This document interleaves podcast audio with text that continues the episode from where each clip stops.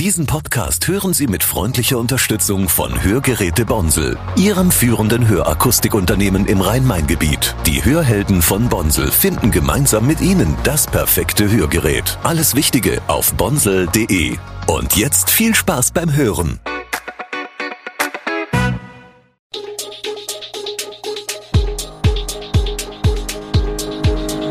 Gude, unser morgendliches News Update. Das Wichtigste aus Südhessen für Sie im Überblick. Guten Morgen aus Darmstadt an diesem 15. Februar. Attacken gegen Darmstädter AfDler. 46-Jähriger greift Frau mit Axt an. Und das Landgericht Frankfurt weist Klage zu Impfschäden ab. Das und mehr hören Sie heute im Podcast. Aus aktuellem Anlass von Bedrohung und Gewalt gegen Stadtverordnete und weitere Ehrenamtliche in Darmstadt missbilligt und verurteilt das Darmstädter Stadtparlament derartige und jegliche Gewalt und Bedrohung. Diesen Antrag bringt die AfD-Fraktionsspitze am Donnerstagabend in die Stadtverordnetenversammlung ein und er dürfte dort für Zündstoff sorgen. Fraktionsvorsitzender Günter Zabel und seine Stellvertreterin Anja Swaas begründen ihn damit, dass es in den letzten Monaten gegen Mandatsträger der AfD bereits zu körperlichen Attacken sowie zu Verbreitung von Hass und Hetze gekommen sei. Fraktionsvorsitzender Zabel berichtet in Darmstadt von zwei konkreten Fällen.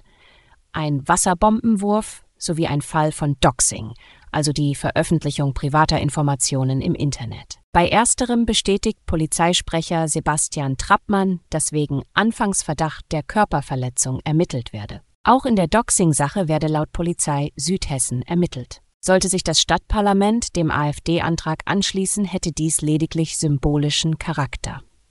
Rechtlich ist die Sache klar. Gewalt und Bedrohung sind Straftaten.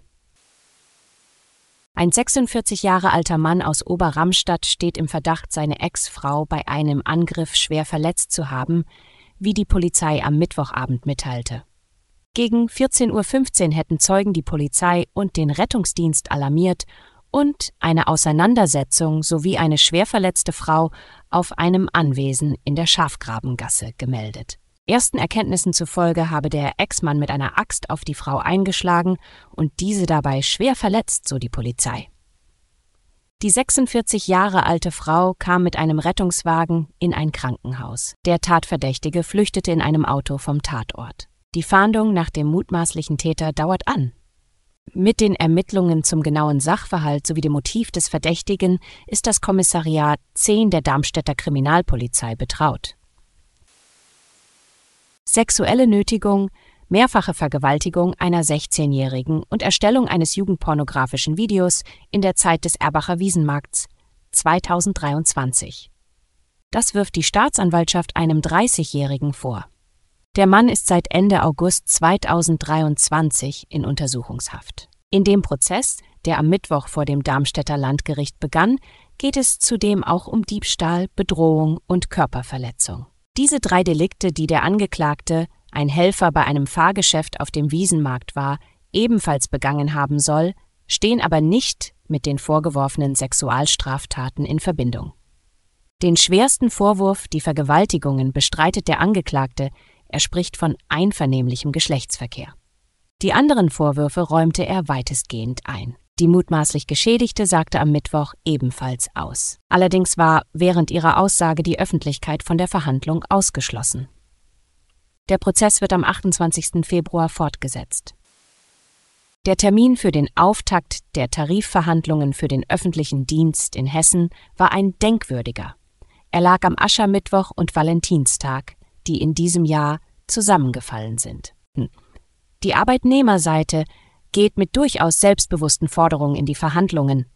Man verlangt ein Einkommensplus von 10,5 Prozent für eine Laufzeit von zwölf Monaten, mindestens aber 500 Euro mehr. Außerdem für Auszubildende 260 Euro brutto mehr. Der neue Innenminister Roman Posek von der CDU ist zum ersten Mal für das Land Verhandlungsführer. Er hat die Forderungen vorab bereits als unrealistisch zurückgewiesen. Die Forderungen seien insbesondere mit Blick auf den angespannten Landeshaushalt nicht tragbar, sagte er zum Auftakt am Mittwoch. Von der Gewerkschaft der Polizei GP gab es dafür Kritik.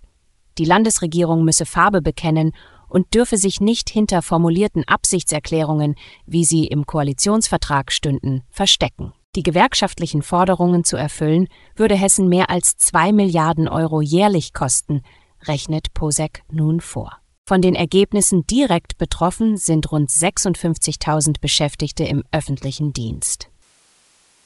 Kürzlich hat das Landgericht Frankfurt am Main hat eine Klage gegen den Impfstoffhersteller BioNTech abgewiesen. Eine Klägerin wollte Schmerzensgeld in Höhe von 150.000 Euro.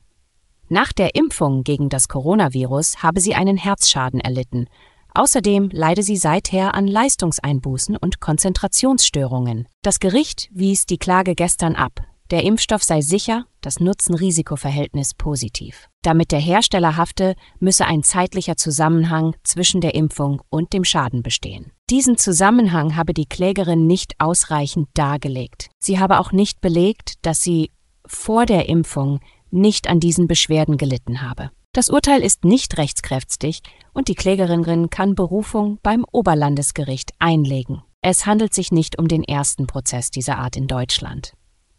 Auch an zahlreichen anderen Gerichten wurden Klagen wegen vermeintlicher Impfschäden zurückgewiesen, andere Verfahren laufen noch. Neben BioNTech wurden auch andere Hersteller auf Schadenersatz oder Schmerzensgeld verklagt. Alle Infos zu diesen Themen und noch viel mehr finden Sie stets aktuell auf echoonline.de. Gute Südhessen ist eine Produktion der VRM von Allgemeiner Zeitung, Wiesbadener Kurier, Echo Online und Mittelhessen.de. Redaktion und Produktion die NewsmanagerInnen der VRM. Ihr erreicht uns per Mail an audio.vrm.de.